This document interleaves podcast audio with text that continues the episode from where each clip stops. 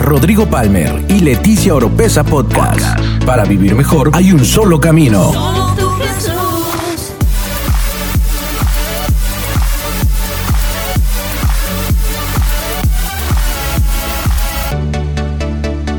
Escucha todas las semanas la clave para tener una mejor vida. Una mejor vida. Es que ahora nos ponemos de a pie ahí donde estáis y sale de su lugar. No, ya te volvisteis de la península ibérica.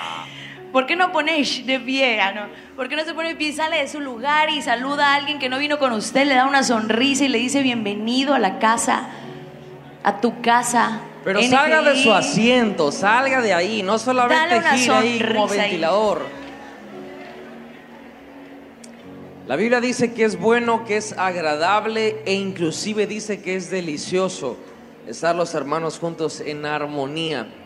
Esto no es costumbre, esto es una acción de fe y de poder realmente desatar de parte de Dios bendición y vida eterna. Así que por esa razón lo practicamos, lo creemos, lo vivimos y, es un privilegio poder estar en este tercer servicio ya aquí en la iglesia y es una Yo, bendición. yo por no sé cómo le hace, yo ya estoy ronca ahorita en el tercer servicio, no sé cómo le hace para predicar los cuatro y completito, de verdad que... Para que sí. me ames más, para que me ames más. Nada más para eso te traje, para que vieras. ah.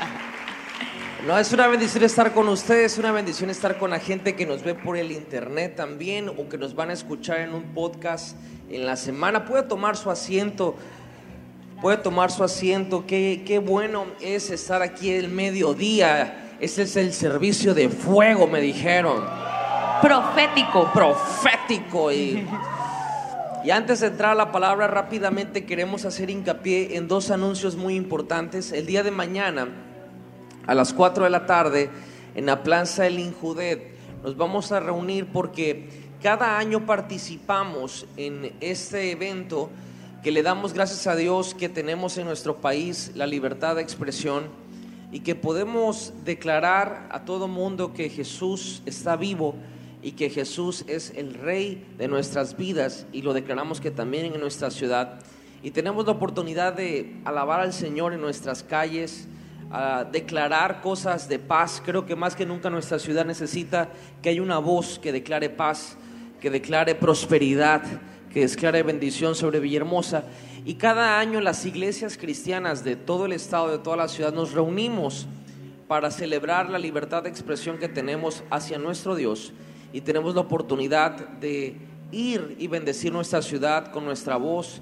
Y mañana a las 4 de la tarde vamos a estar ahí reunidos para una vez más ser partícipes de este evento, de esta marcha.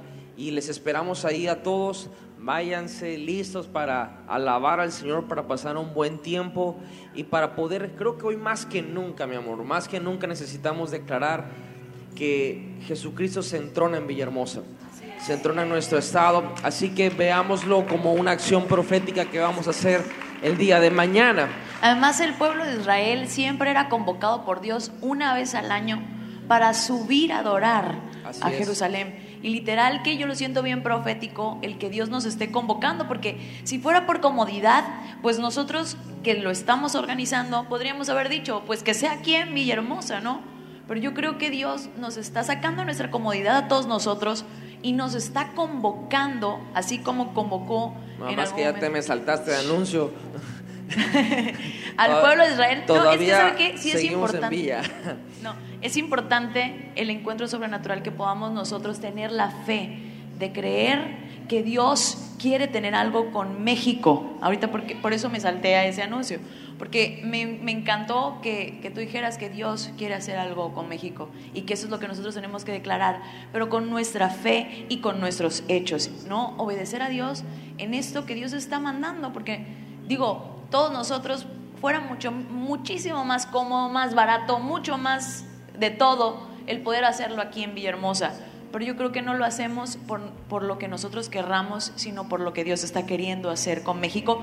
Y lo mejor de todo es que nos está haciendo parte de su sueño, ¿no? Que podamos ser parte de eso que, y eso sí no, no los podemos perder. Estamos conscientes que de verdad un evento no cambia un país. Sin embargo, he compartido en todos los servicios que hace aproximadamente 30 años en la Plaza de Toros de aquí de la ciudad de Villahermosa un evento con Alberto Motesi, un evangelista que todavía él vive y está bueno y sano y compartiendo la palabra con mucha pasión y con mucha sabiduría y él soltó una palabra profética y soltó y dijo que de Tabasco y de Chihuahua iba a salir un fuego que iba a bendecir a México y eso fue hace 30 años, en la década de los 90. Y uno dice, un evento no hace la diferencia. Yo ni nacía todavía. Uy, qué bárbaro, no, estabas todavía en los- ni en los pensamientos de tus papás. Si yo te agarré chiquitita, yo me casé con ella cuando ya tenía 12 años de edad. Bueno, regresando a lo espiritual, porque, ay Dios mío, esta mujer. Esa semilla que ese hombre puso hoy ha dado fruto. Y personas como nosotros que asistimos a ese evento, no pensábamos ni nos imaginábamos lo que Dios iba a hacer con nuestras vidas. Hoy estamos organizando un evento en la Ciudad de México que no va a cambiar al país, porque un evento no cambia al país. El país cambia cuando el corazón de sus ciudadanos cambia. Pero sí puede sembrar una semilla. Y esa semilla, no sabemos, de esas veintitantos mil personas que van a asistir, en unos años, cómo va a germinar y va a dar fruto en nuestro país. Así que por esa razón, nosotros decimos, sembremos en México, sembremos yendo para allá. Sí, no es fácil, no es algo que sea quizá cómodo, pero estamos creyendo que México va a ser diferente, estamos creyendo que el corazón de todos nosotros como mexicanos vamos a inclinarlo hacia Dios y vamos a declarar cosas de bendición para nuestra tierra. ¿Cuántos de aquí son mexicanos? Vamos, dile que está al lado, nos vemos en la arena. Bueno, para ser más específico, no en la Epicodoro ni en la Miramar, en la Arena Ciudad de México, el último fin de semana de abril, 26 y 27. Ahí nos vemos y Dios va a prosperarte, va a proveer para que estés ahí. Amén. ¿Cuántos lo creen? Ahí nos vamos a ver. Y bueno, vamos a pasar a la palabra del día de hoy. Creo que estamos eh, ya algunas semanas estudiando acerca de ciertas declaraciones que Jesucristo hizo de Él mismo. Y la razón por la cual hemos empezado a estudiar esas declaraciones es porque encontramos que en Jesús está todo. Él es, en Él está la profundidad, en Él está también las cosas más simples. En Él podemos alcanzar la madurez. Y al entender o, o querer conocer a Dios, Él se revela a través de sus nombres. Y la forma en que nosotros nos acercamos más a Él, pues es como lo hacemos con una persona que podemos ver, conociéndola más profundamente.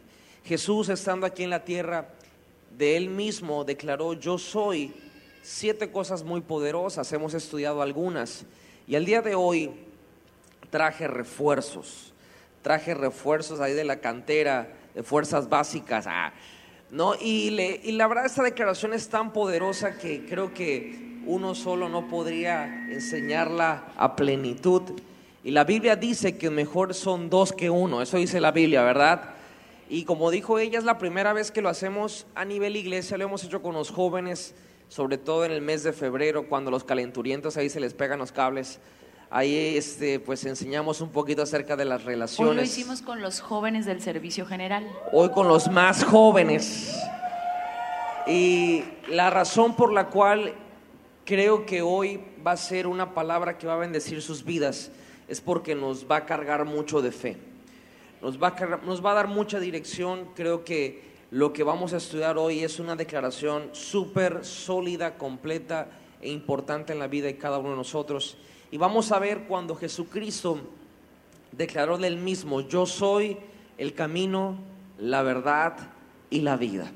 Dile el que está al lado, Jesús es el camino, Él es la verdad y Él es la vida.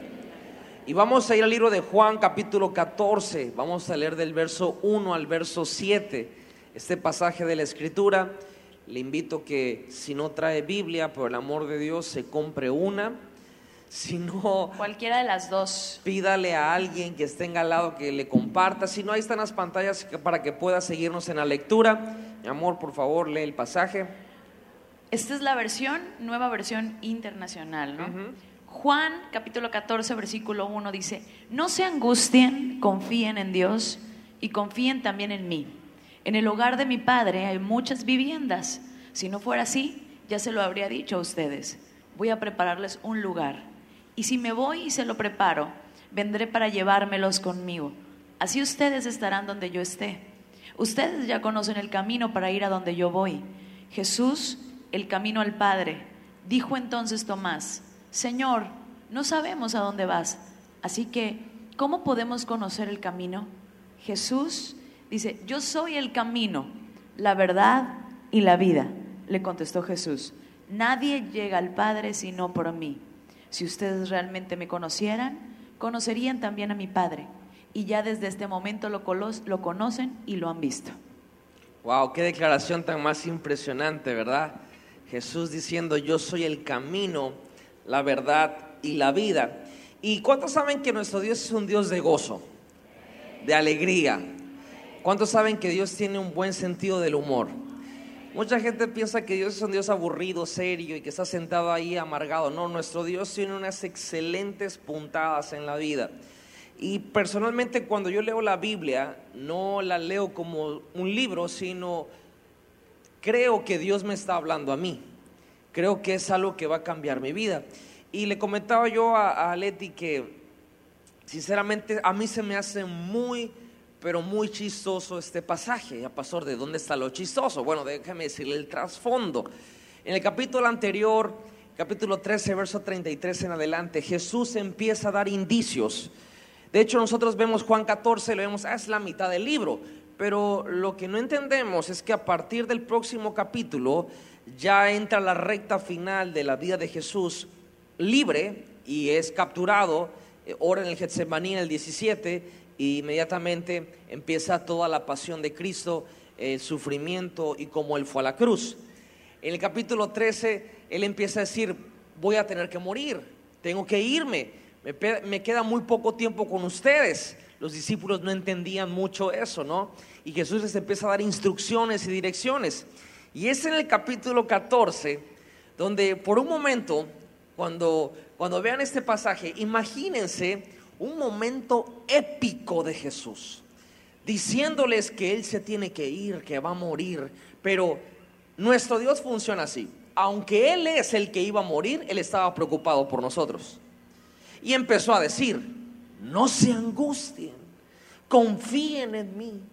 Yo estoy con ustedes. Imagínense a lo mejor una musiquita ahí como que así de, que va creciendo y épica. Y Jesús hablándole a sus discípulos, yo voy al Padre. Y en el Padre allá les voy a preparar una morada para ustedes. Porque a donde yo estoy, yo quiero que ustedes estén porque ustedes ya saben a dónde voy, ya conocen el camino. Y en ese momento sale Tomás en el versículo 4 y 5 dice, eh, eh, Jesús, aguanta tiempo, tapón, tapón, tapón. No sabemos a dónde vas. No conocemos el camino. O sea, le rompió el momento épico a Jesús. O sea, le quitó toda la onda, toda la velocidad. Si nosotros hubiéramos sido Jesús, inmediatamente hubiéramos volteado a ver a Tomás con una mirada fulminante, ¿verdad? Diciendo, me echaste a perder el discurso, Tomás. Pero Jesús no fue así. Jesús, en vez de eso, contesta con la declaración más atrevida que hasta el momento hemos estudiado y dijo, yo soy el camino, la verdad y la vida. Y wow, o sea, eh, eh, eh, es una declaración poderosa y termina eso diciendo, y nadie llega al Padre si no es por mí. Al momento que Jesús dice eso, dos mil años después, que es el día de hoy, a nosotros nos deja un parámetro el cual nos va a ayudar a nunca apartarnos de la dirección en la cual tenemos que ir. Jesucristo dijo, yo soy el camino, diga conmigo, el camino. Un camino, ¿qué es? Un camino prácticamente es una forma establecida una forma estudiada y probada de trasladarse de un punto A a un punto B. Pero Jesús deja bien en claro que el destino, el fin es el Padre. Ahí está nuestro hogar, ahí está nuestra ciudadanía. Jesús dijo, para poder llegar al Padre, nadie más lo puede hacer. Tienes que ser a través de mí. Y es ahí donde toma suma relevancia el hecho de que Él es el camino. Porque nosotros podemos tomarlo de un sentido literal, podemos tomarlo de un, seguro, de un sentido figurativo, o yo no sé de qué manera o qué perspectiva podamos ver esta declaración. Lo que sí me lleva a ver en las escrituras y conforme lo que Jesús está diciendo, es que un camino va a denotar en nosotros un comportamiento moral. El camino de muchas personas, a veces escuchamos expresiones como se torció, se fue, se apartó, el camino está ahí. Y desgraciadamente hoy en día nosotros no, no valoramos muchas veces esto de los caminos o el camino. Quizá ahorita terminando el servicio usted pues va para su casa. Quizá algunos de ustedes tienen planes de ir a un restaurante a comer con su familia. Quizá van a casa de un familiar a pasar la tarde. O van a otro lugar. Conocen el destino. Pero damos por sentado, damos por hecho o pasamos por alto que decimos, ahí va a haber carretera, ahí va a haber concreto, ahí va a haber asfalto, ahí va a haber un camino Estamos pensando en el fin, pero no estamos pensando en el camino. Jesús dijo, yo soy ese traslado. Yo soy ese proceso. Yo soy eso que te va a llevar a aquello lo cual tú necesitas. Tomás dijo, Jesús, tú hablas muy bonito, pero yo no conozco a dónde vas. No conozco ese camino que me estás hablando, Tomás. Yo soy, lo estás viendo. ¿Cómo puede ser una persona un camino? Yo no puedo pasar arriba de una persona bueno, realmente en la forma de pensar del mundo, todo el mundo pasa arriba de todo el mundo, ¿verdad?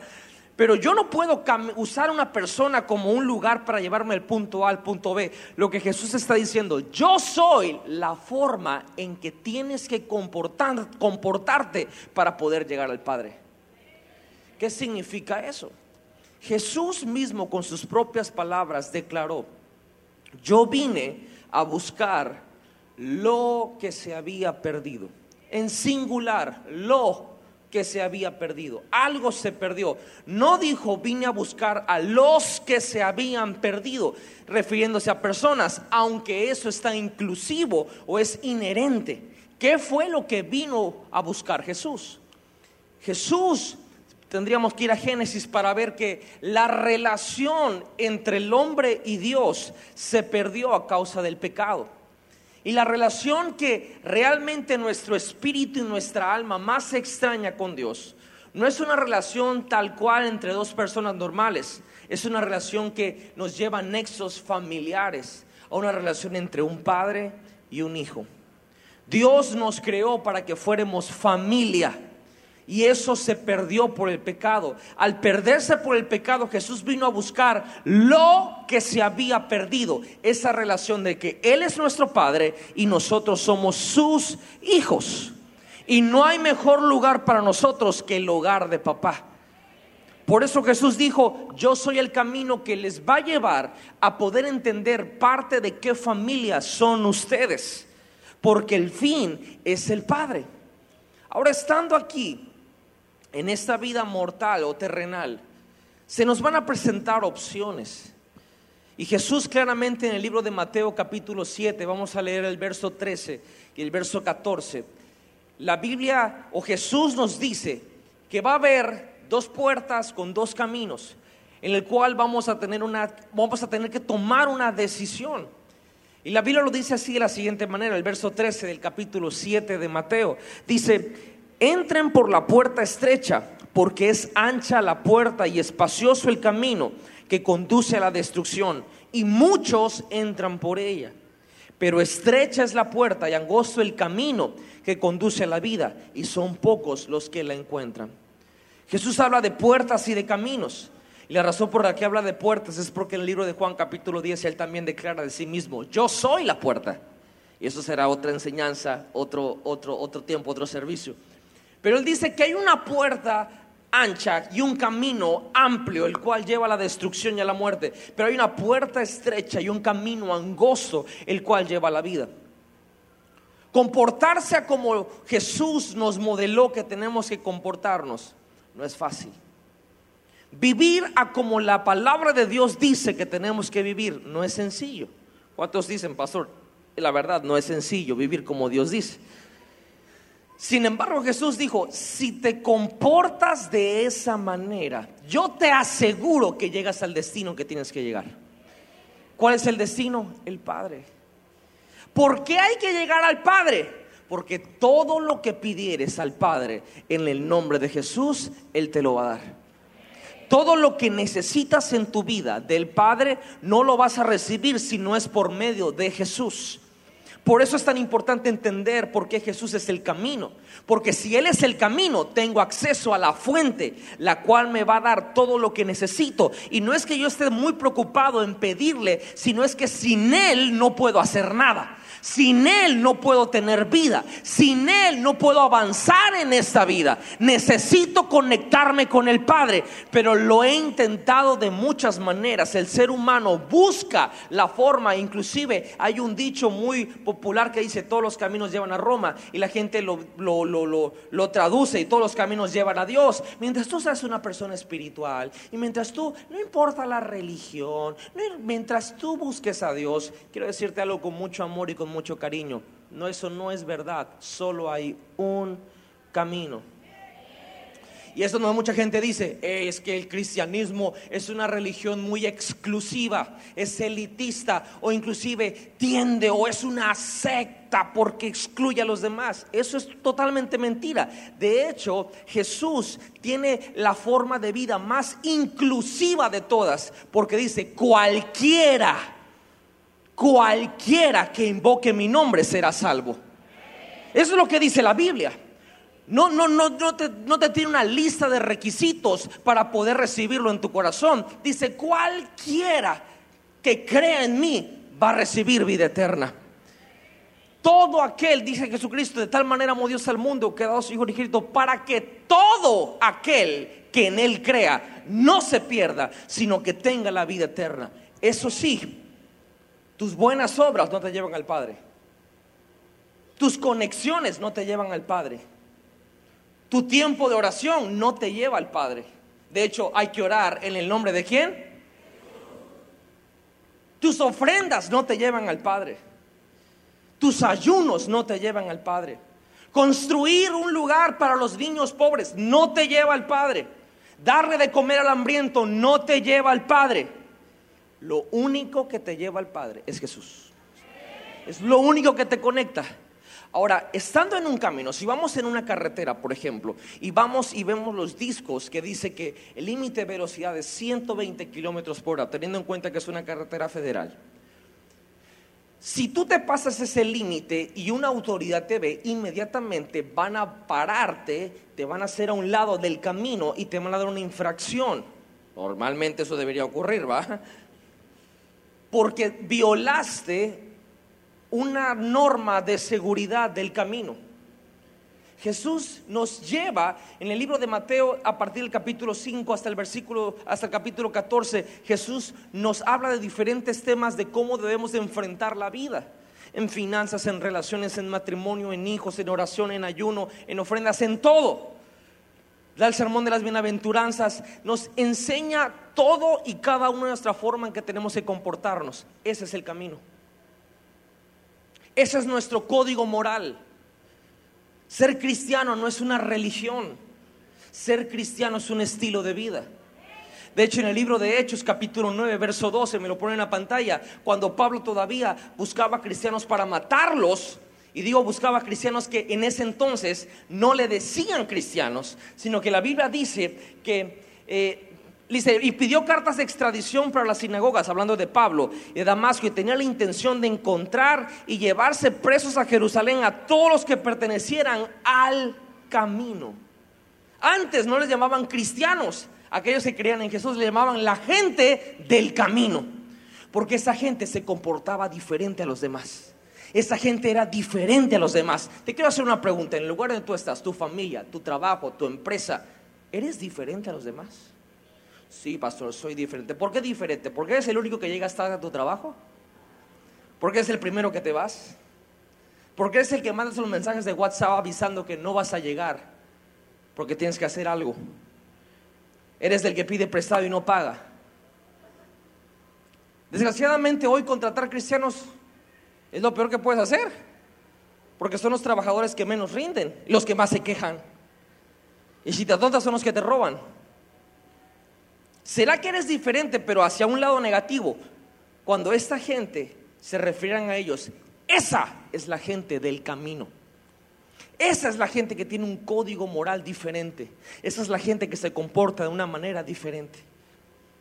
Y la Biblia nos habla acerca de caminos en plural.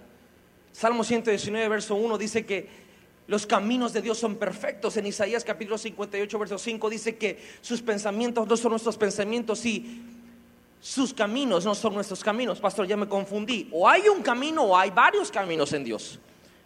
Verás, para poder llegar al Padre hay uno, se llama Jesús. Pero estando en Dios, cada uno de nosotros va a recorrer un camino que otra persona no puede recorrer. Eso se llama propósito, se llama asignación de vida, se llama llamado, se llama vocación. Hay cosas que yo voy a pasar que usted no las va a pasar. Y hay cosas que usted va a pasar que yo tampoco las voy a pasar. Esos son los caminos de Dios para nosotros individuales. Pero el camino al Padre se llama Jesús.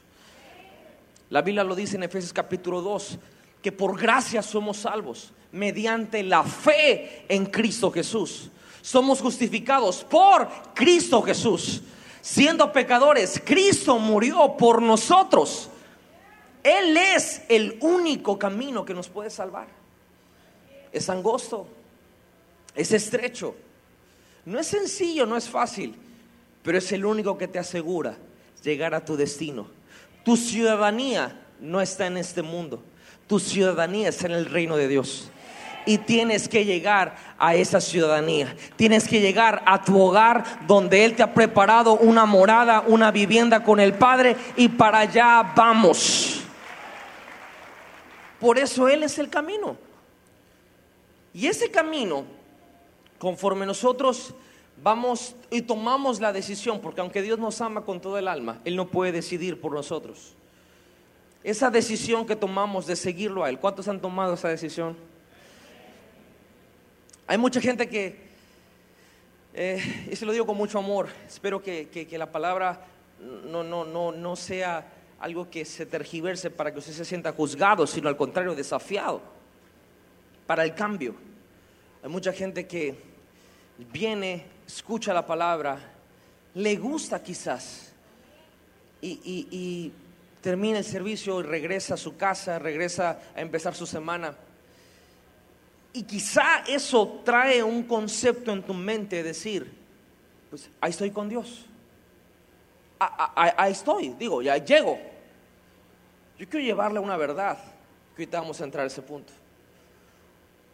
La verdad es que usted puede simpatizar con el camino de vida, pero quizás sus huellas me dejan ver que usted está en el camino de muerte. Sus palabras tienen que coincidir con sus actos. Lo que usted dice tiene que ser lo mismo que lo que usted hace. Y yo sé que no es sencillo, pero Dios tiene el poder, esa habilidad única y sobrenatural de cambiarnos así, de tener un giro de 180 grados. Sí, nuestro carácter de alguna manera va siendo pulido día con día. Pero quiero decirle, si usted recibe a Jesús con todo su corazón, cree en Él.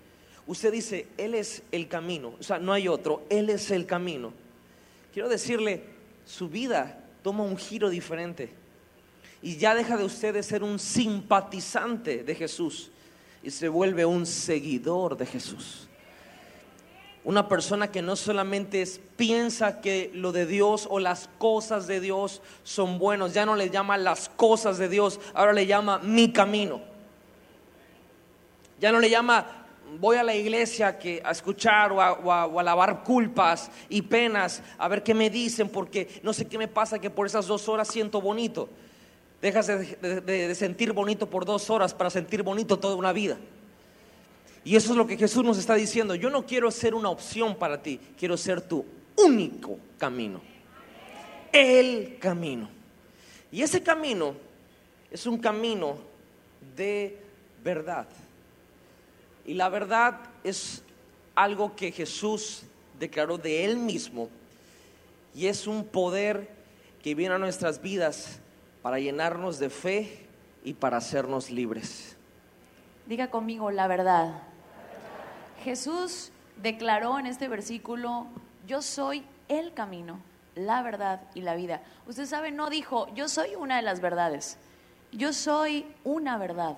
No, él dijo, yo soy la verdad, así tal cual. Y sabe algo, todos necesitamos conocer la verdad para poder saber cuál camino o cuál destino tomar en nuestra vida. Yo me recordé mientras él estaba hablando acerca del camino, que el, el, fin de semana pasado murió un tío mío, yo soy de Jalapa para los que me conocen y para los que no me conocen y no sabían, siempre me regañan porque dice que agarro el micrófono mal. Y para los que no me conocen o no sabían, soy de Jalapa. Entonces, un tío mío muere y eh, pues fuimos al velorio y todo eso. Entonces, él me acompañó, pero pues había predicado los tres primeros servicios. Entonces, él me dijo, ¿por qué no manejas tú? Y yo le dije, sí, claro, yo voy a manejar porque yo conozco la carretera muy bien. Me sé cada bache,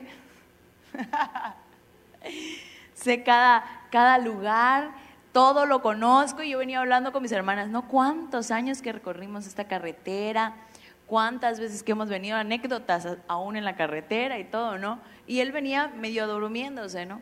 Y en eso, este, me dicen mis hermanas, ya llegamos a Jalapa. Ah, bueno, y me estaba yo metiendo por una bajadita y me dice, abre los ojos y yo, bueno, antes de que abriera, le digo, ¿cómo ha cambiado Jalapa? Y mis hermanas también, ¿cómo, verdad? Qué bárbaro, ¿cómo ha cambiado Jalapa? Y, este, y de las tres no hacíamos una. Y, me, y, y abre los ojos y me ve ahí y me dice, ¿qué hacen aquí? Esto no es Jalapa, esto es Aztapa, ¿no? Las conocedoras del camino. Y él, yo quiero decirles, si él no hubiera conocido la verdad, si él nunca hubiera ido en su vida a Jalapa, lo hubiéramos engañado. Pero como sí había ido a Jalapa, ¿verdad? Sabía que no estábamos ahí. Entonces quiero decirte, tú necesitas conocer la verdad para poder saber cuál camino tomar en tu vida. Entonces, también me recordé, ¿cuántos conocen del emperador Constantino o han oído hablar de él? Levánteme la mano. Bueno, muy pocas manos se levantan, pero quiero decirles, Constantino fue un emperador romano, el primer emperador romano que se convierte al Evangelio, que se vuelve cristiano. Pero quiero platicarles un poquito del testimonio de Constantino o cuál fue la razón por la que Constantino viene y acepta a Jesús. ¿no? Eh, resulta que Constantino pues se casa con una eh, muchacha, con una chica y tiene un hijo.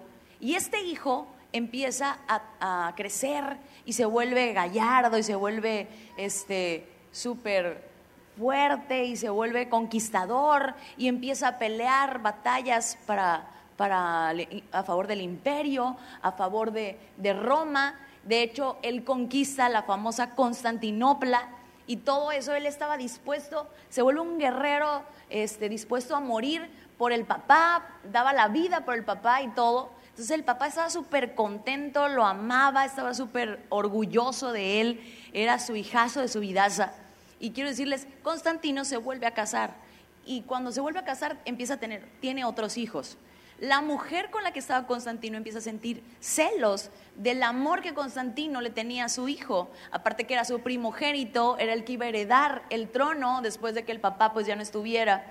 Pero Constantino lo amaba de tal forma que no eh, realmente no tenía ojos para ningún otro hijo. Y ella empieza a sentir celos y envidia porque ella empieza a tener hijos también de Constantino y sentía que no los amaba de la misma forma. Aparte, él iba a heredar el trono. Entonces le dice y le llega y le dice a Constantino, ¿sabes que tu hijo abusó de mí? ¿Tu hijo me violó? Constantino hierve en ira y se enoja tanto que manda un ejército con la orden de matar al hijo que estaba en ese momento peleando una batalla para su papá al frente de la batalla que lo iban a matar, él estaba dispuesto a dar su vida por su papá, él ni siquiera sabía lo que esa mujer había dicho de él. Constantino da la orden de que lo vayan y lo maten y se van, pero Constantino tenía una mamá que se llamaba Elena. Esa mujer eh, fue una de las que eh, dio eh, el Evangelio, lo llevó y conquistó muchas cosas a, favor de, del Evangelio, pero en ese momento no conocía a Jesús, así que se ve que ella era una mujer de carácter fuerte, agarró a esa mujer y la interrogó y empezó a decirle, este, como no, no, no soltaba prenda, la torturó. Y cuando ella confiesa y dice, no, pues la verdad es que no me hizo nada y la verdad lo dije porque sentía celos y confiesa, Constantino se vuelve loco y manda la orden para que paren la primera orden que había dado, pero resulta que cuando llega el ejército que Constantino mandó para parar esa orden, ya habían matado al hijo. ¿Usted se imagina la, pena, la culpabilidad que Constantino sintió de haber matado a su primogénito, de haber matado a un joven que daba la vida por él, a un joven que lo único que hacía era pelear para que su papá, el imperio de su papá creciera y que era su orgullo, el amor de su vida, por una mentira. Usted sabe, una mentira te puede llevar por el camino de la muerte. Fíjese cómo Jesús, me encanta cómo Jesús dice, yo soy la verdad. Pero la Biblia describe a Satanás de esta forma, que él es el padre de la mentira y del temor. ¿Te das cuenta? Esas dos son las formas de describir lo que Satanás produce. Él produce temor y produce mentira. Es decir, Él siempre va a operar de estas dos formas. Va a sembrarte una semilla y va a introducirte temor para que tú abraces esa semilla. Y así como cuando Dios te da una semilla de fe, una semilla de su palabra, la fe activa esa semilla. Asimismo, la mentira, cuando Satanás te siembra una semilla de mentira, el temor activa esa semilla de mentira. Entonces, Satanás siempre opera con ella, él no necesita ponerte una pistola y amenazarte o darte un tiro y decir, ya te maté. No, él cuando entró con Adán y Eva al paraíso, al Edén, ¿qué, ¿cuál fue la orden de Dios? No comerás de, esta, de, esta, de este fruto. Satanás le dijo al hombre y a la mujer, ¿sabe Dios que si comieras de ese fruto serías semejante a Dios. A ver, ¿no Adán y Eva eran semejantes? Dice la Biblia, y los hizo a su imagen y a su semejanza. Quiere decir que Satanás engañó a Eva. Engañó con una mentira, él sembró una mentira y con eso los mató. Satanás no necesita agarrar una pistola y matarte. Él lo único que necesita es sembrarte una semilla de mentira. Y si Él logra sembrar en tu vida una semilla de mentira, con eso tiene todo lo que necesita para matarte. Él va a venir y va a decir, tu matrimonio está terminado. Él va a venir y va a decir, esa enfermedad, ese cáncer te va a matar. Él va a venir y va a decir, tu ministerio se acabó. Tu llamado se acabó, ya no tienes esperanza. Tabasco ya no tiene esperanza, hay crisis. Estamos en el último lugar de, del, desempleo. Este, estamos en el primer lugar de violencia, en el primer lugar de suicidio. Él va a venir y va a decir eso. Y tú me dices, pastora, pero es que eso es una verdad. A ver, quiero decir, voy a hacer una pregunta. ¿Existen los problemas en el matrimonio, sí o no? ¿Existen las enfermedades, sí o no? ¿Existe la violencia? ¿Existe el desempleo y sobre todo aquí en Tabasco y la crisis? Todas esas cosas existen. Entonces, ¿cómo puedo estar diciendo que son mentira? ¿Cómo puedo estar diciendo que Satanás te va a sembrar una semilla de mentira si esto es algo comprobable? Existe, lo hemos visto, pero te quiero decir algo, una mentira, aún con pruebas, sigue siendo mentira. Lo voy a repetir. Una mentira, aunque tenga pruebas, sigue siendo mentira. ¿Y qué significa la palabra? ¿Qué es, una mentira? Una mentira es la afirmación que hace una persona consciente de que no es verdad. Es una declaración realizada por alguien que sabe, cree o sospecha que es falsa, en todo o en parte, esperando que los oyentes la crean de forma que se oculte la realidad en forma parcial o total. Pero me dices, pastora, ¿Cómo se va a ocultar la verdad? La verdad es que hay crisis. La verdad es que mi matrimonio está mal. La verdad es que tengo esa enfermedad. Ya el doctor, tengo las pruebas que lo dicen. Hay pruebas científicas, hay pruebas en los pleitos en mi matrimonio. Es una verdad. Quiero decirte, Jesús dijo, yo soy... Es decir, todo lo que no sea Jesús, todo lo que no sea su palabra, todo lo que no salga de su boca es mentira. Lo voy a volver a repetir. Si el diablo viene y te dice, te vas a morir de cáncer. Si el diablo viene y te dice, tu matrimonio está aniquilado. Si el diablo viene y te dice, hasta aquí llegó Tabasco, estamos en la peor crisis del mundo, despídete, bye, hasta luego, ya no hay esperanza. Entonces, ¿sabes qué le vas a decir? ¿Sabes qué, diablo? Con todo y tus pruebas, te las vas y te las metes por aquello que te conté. Porque aquí hay una palabra. ¿Sabes qué? Esta es mi verdad. Y esto es lo que yo creo. Yo no sé cuál es la verdad que tú estás creyendo esta mañana, pero te quiero decir, nuestra verdad es lo que su palabra dice. Y en ninguna parte de esta palabra encuentro que yo me voy a morir. En ninguna parte de esta palabra dice que tu matrimonio se va a destruir. En ninguna parte dice que Dios tiene pensamientos de muerte para nosotros. En ninguna parte de esta palabra dice que te vas a morir de cáncer, que te vas a morir enfermo, que te vas a morir solo. En ninguna parte dice que la crisis va a destruir Tabasco. En ninguna parte dice que se acabó un EGI. En ninguna parte dice que este acabó tu ministerio, que se acabó tu llamado. Esta palabra habla palabra de vida. Esta palabra me dice que todo lo puedo en Cristo que me fortalece. ¿Sabe algo? Todo es todo. Dile al que está a tu lado, todo es todo. Esta palabra tiene palabra de vida para mí. Esta palabra habla esperanza para mí. Esta palabra es mi verdad. Es mi verdad, es mi verdad, es mi verdad y yo la creo con toda mi alma, con todo mi cuerpo, con toda mi mente, con todo mi corazón y con todas mis fuerzas. Es lo que yo creo, es la que se ha hecho verdad. No me importa cuántas verdades vengan disfrazadas de men- cuántas mentiras vengan disfrazadas de verdad. Cuántas mentiras vengan con pruebas de verdad. Porque yo tengo la prueba más grande que es la sangre que Él derramó por mí en la cruz. Es la prueba más grande de que Él es la verdad. De que Él es la verdad. Dice, dice su palabra. Porque tanto amó Dios al mundo para que todo el que en Él crea no se pierda. Es decir, no se salga del camino. No te extravíes.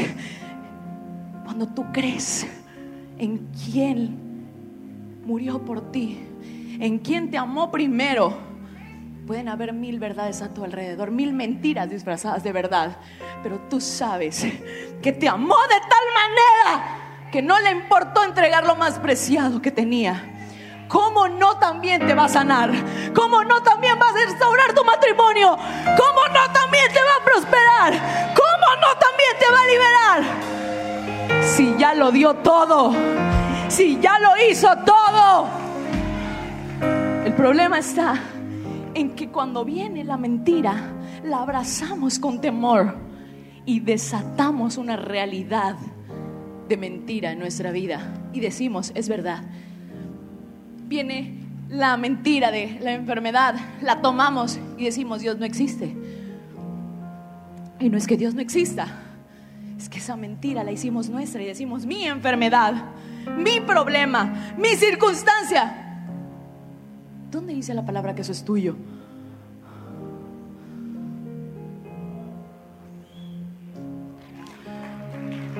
Un día me dijeron, nos dijeron, su hija tiene una malformación en el corazón.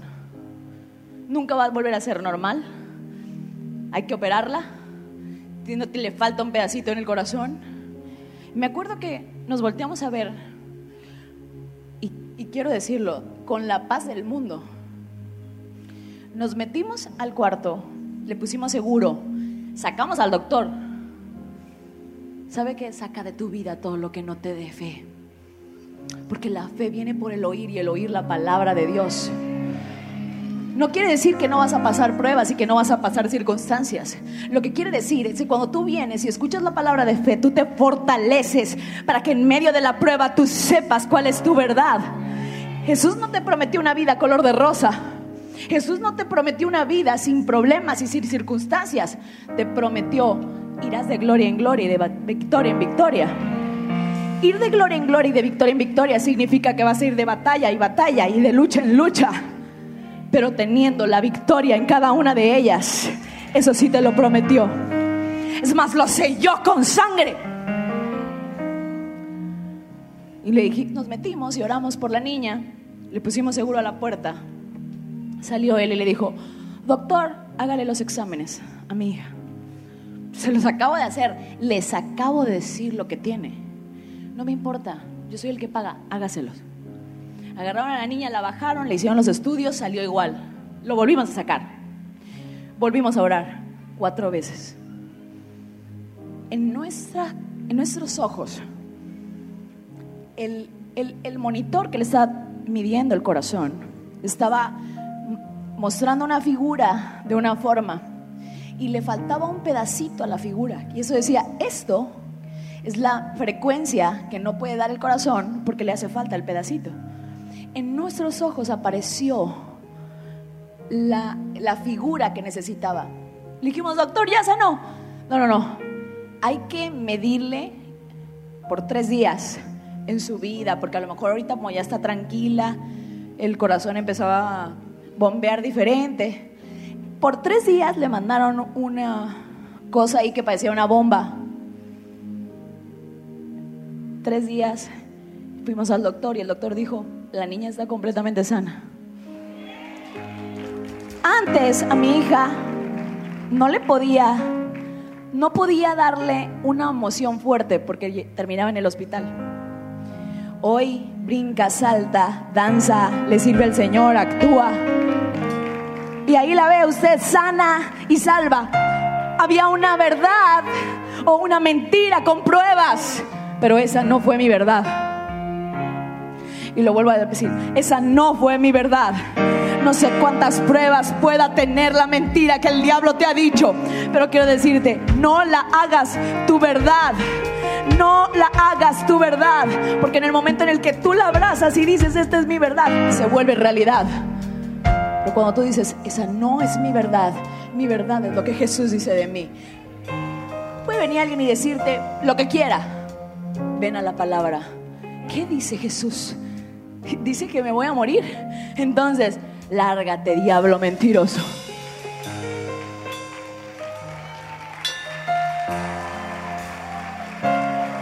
¿Qué dice la palabra? Que me voy a quedar sin empleo el resto de mi vida. Que Tabasco se va a quedar. A ver, ¿qué dice la palabra? Amado, yo deseo que prosperes en todo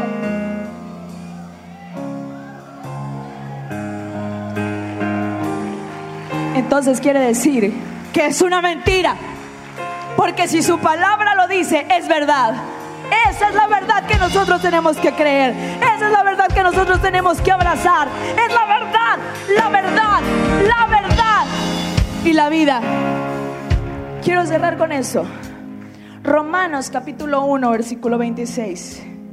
Y yo quiero que ese versículo que está tan poderoso, me ayudes a leerlo a la cuenta de tres. Uno, dos y tres.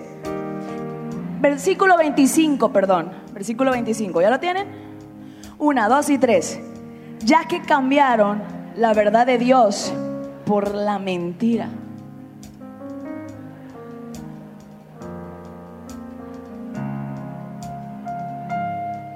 ¿Cuántas veces hemos cambiado una verdad de Dios por una mentira.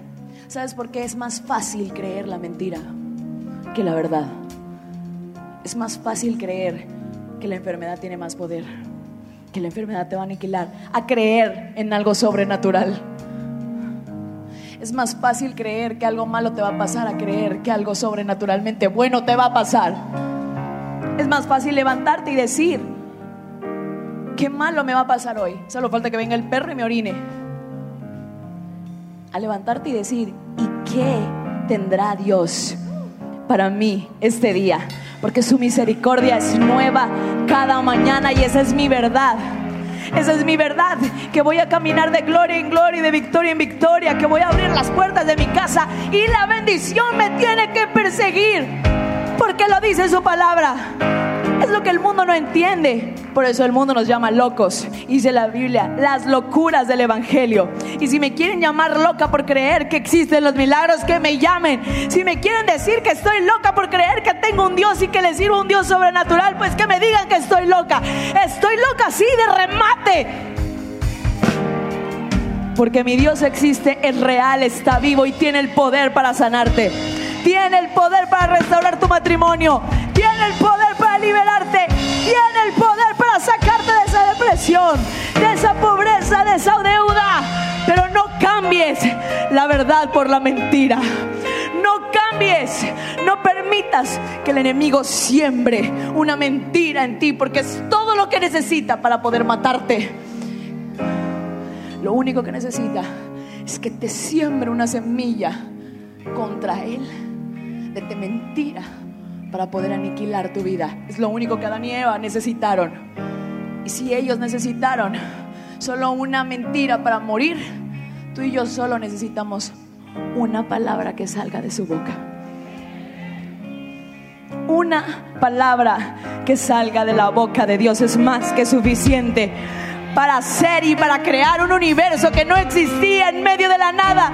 Y dijo Dios, había caos y había desorden y en medio de la nada dijo Dios y el universo fue creado. Y tú y yo fuimos creados. Lo único que tú y yo necesitamos es que la verdad diga una palabra. Esto es tan poderoso en una ocasión. Uno de los generales del ejército romano fue con Jesús y le dijo, Jesús, en mi casa yo tengo un siervo que está enfermo, es una verdad.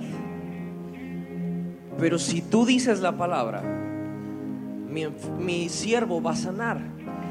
¿Por qué? Porque lo que tú digas es una verdad más alta que mi verdad. ¿Sabe a qué le llamamos nosotros a las mentiras del diablo? Le llamamos hechos le llamamos hechos. Es un hecho que estoy enfermo.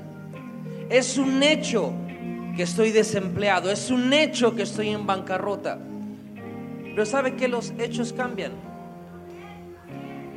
Se lo voy a hacer muy sencillo, muy sencillo. Ahorita muchos de ustedes tienen frío, quizás. Me está dando el aire acondicionado, me da frío. Es un hecho, tiene frío.